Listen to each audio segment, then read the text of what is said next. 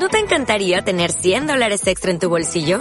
Haz que un experto bilingüe de TurboTax declare tus impuestos para el 31 de marzo y obtén 100 dólares de vuelta al instante. Porque no importa cuáles hayan sido tus logros del año pasado, TurboTax hace que cuenten.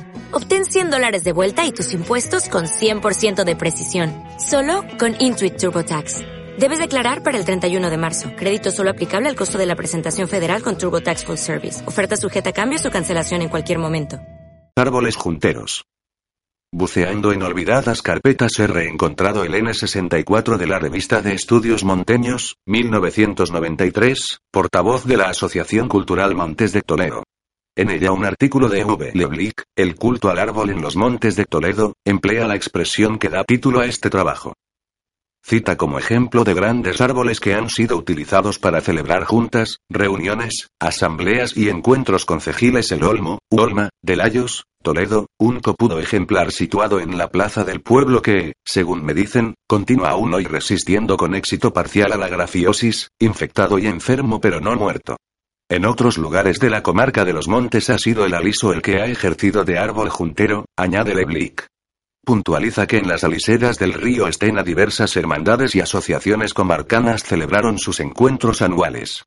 Serían lo que otros autores califican de bosque sagrado, en el que se unifica el amor por la naturaleza, la inexpresable grandiosidad del árbol y el espíritu democrático. Los árboles junteros por excelencia han sido, y en algunos casos son todavía, el roble, el olmo, el tejo y la encina, pero también, aunque menos, el tiro, el castaño, el abedul, el moral, el fresno, el pino silvestre, el haya, el aliso y el nogal.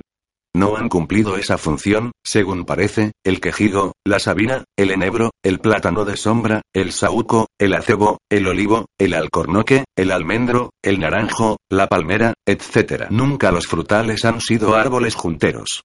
El motivo de que sea así se nos escapa.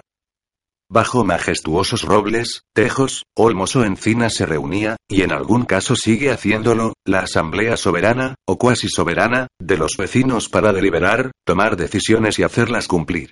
De pie bajo el gran árbol totémico, el vecindario ejerce la soberanía popular, evitando caudillismos, practicando el postulado de que nadie es más que nadie, materializando la libertad de expresión en tanto que prerrogativa universal, votando a mano alzada, sirviéndose del mandato imperativo, lo que impide que los portavoces se hagan representantes, o sea, nuevos déspotas, designando tareas y responsabilidades transitorias a personas o grupos, de cuyo cumplimiento han de rendir cuenta ante el Concejo, vigilando el cumplimiento de lo acordado y sancionando a los contraventores, si los hubiera.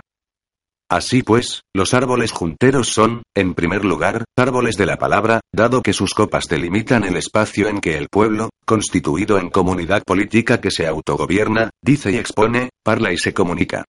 Son también árboles judiciales, pues a su sombra se administra la justicia popular y se formalizan compromisos, lo que hace de ellos árboles juraderos. Y no deben olvidarse sus funciones económicas, pues el complejo manejo colectivo de los bienes comunales se efectúa debajo de ellos.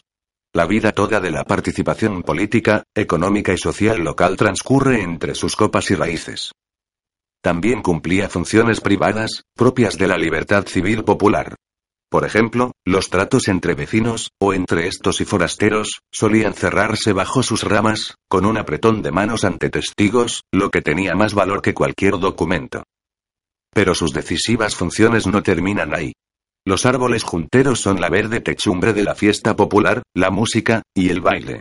El lugar adecuado para el cortejo y el estallido del amor.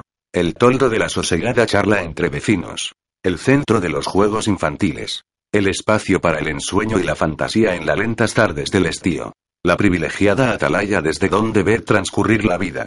El prodigioso lugar del silencio y la meditación. El observatorio para percibir con melancolía la llegada del otoño, la fría lluvia que retorna y el irremediable paso del tiempo. El palenque donde prepararse para bien morir. Los situados en lugares discretos eran asimismo marco para el amor, el sexo y la fecundidad.